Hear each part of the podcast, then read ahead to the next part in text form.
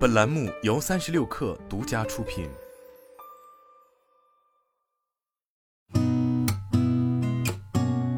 八点一刻，听互联网圈的新鲜事儿。今天是二零二三年一月十三号，星期五，早上好，我是金盛。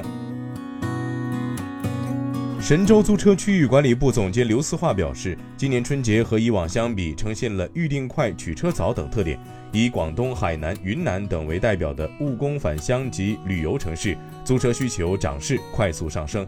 同比往年春节预订来说，订单涨幅超百分之一百。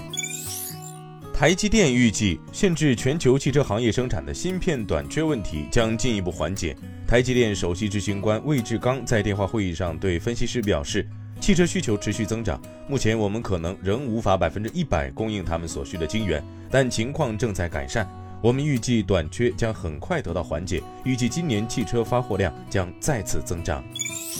据报道，台积电 CEO 表示，台积电正考虑在欧洲建设汽车芯片厂。微软联合创始人比尔·盖茨近日对一些科技热词发表了看法，表示人工智能颇具革命性，但不太看好 Web 三和元宇宙。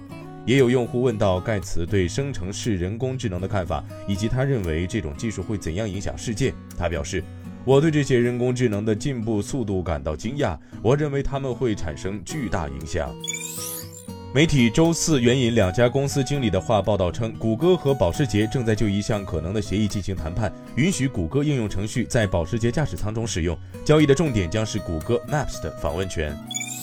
针对特斯拉即将达成初步协议，在印尼建立工厂的消息，印尼海洋事务与投资统筹部部长卢胡特表示，印尼方面与特斯拉之间的谈判仍在进行，最近刚完成新一轮会谈。卢胡特负责领导印尼与特斯拉的谈判事宜，他以保密协议为由拒绝透露更多细节。援引知情人士说法称，特斯拉即将达成在印尼建立工厂的初步协议，目标为年产一百万辆汽车。不过，交易尚未正式签署，协议仍可能失败。比亚迪印度子公司高级副总裁戈帕拉克里希南周四在二零二三年印度车展上受访时说，比亚迪希望到二零三零年能占领印度电动汽车市场百分之四十的份额。